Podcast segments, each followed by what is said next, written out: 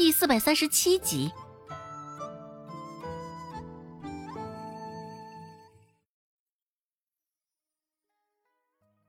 孟婆子瞥了一眼一旁的大志，见他此刻愁眉紧锁，不免心里对周芷更是不满，琢磨着这时候出来捣什么乱呢？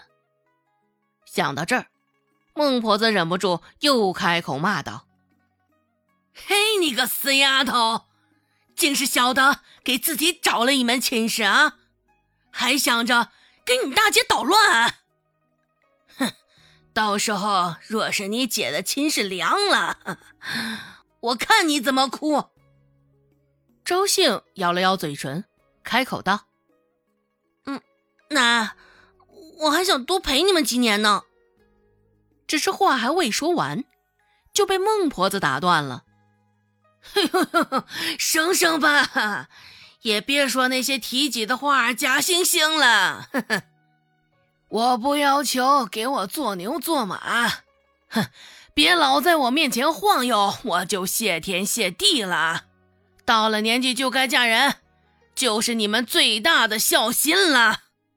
孟大娘，在下虽未有婚配，但已有意中人了，感情之事勉强不得。最后，还是大致出现，缓解了局面。行吧，这事儿日后再说。孟婆子也只能暂时作罢。秋猎的日子很快就到了，隔天晚上，比赛的味道就甚是浓重了。每家只能出一人去狩猎，这任务早就是安排好了的，落入大志的头上。入了夜，周成还端了一碗红枣汤去柴房。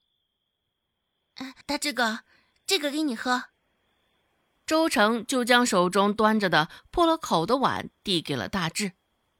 周成从未做过饭菜，这还是他第一回碰锅子。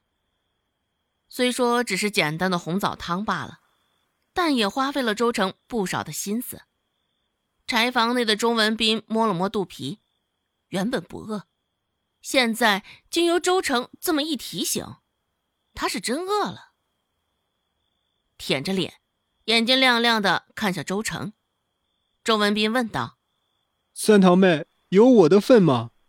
周成看了一眼手中的碗，又看了一眼觊觎红枣汤的周文斌，周成的脸上露出了明显的不耐之色。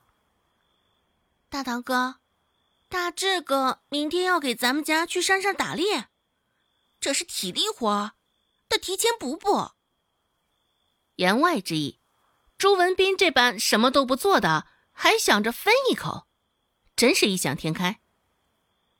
大志现在冷着一张脸，面无表情的说道：“我不饿，这红枣汤给文斌吧。”周成死死的抠着碗的边沿，看着大志继续说道：“大志哥，这是我亲自给你煮的红枣汤，就这么一碗。”尽管现在的光线很暗，只是大志的帅气在阴影之中还是暴露无遗。与柴房内的周文斌一做比较，更是形成了鲜明的对比。周成眼巴巴的看向大志，脸上浮现了几分期待之意，还有几分邀功的意思。举着碗，向着大志的方向挪了几步，而与此同时。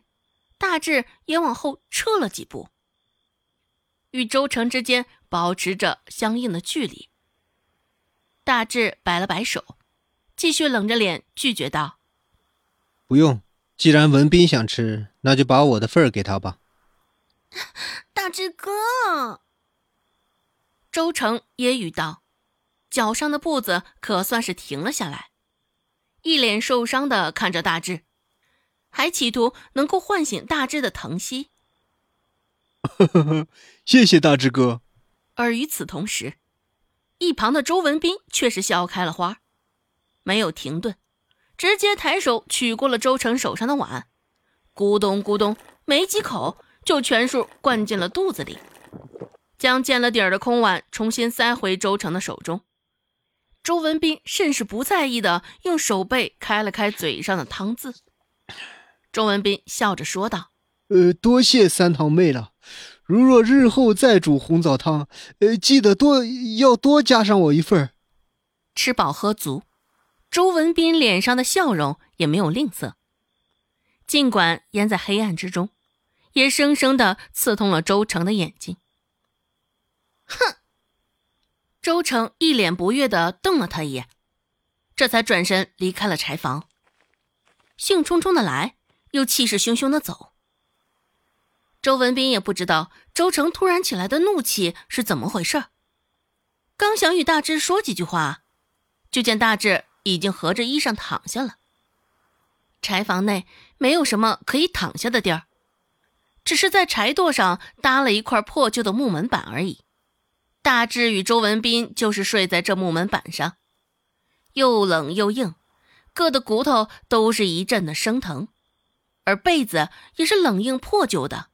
现在天气渐渐转凉，柴房内四处钻着风，光是这么一床薄薄的被子，压根儿是抵挡不住那股寒气的。大志喜欢侧着睡，将头对着外面，双手交叉着放在胸前，闭着眼睛冥想了许久，直到背后传来一阵周文斌入睡后的轻鼾声。大志这才睁开眼睛，透过柴房屋瓦的缝隙，看着清冷的一轮弯月，心里默默的叹了口气。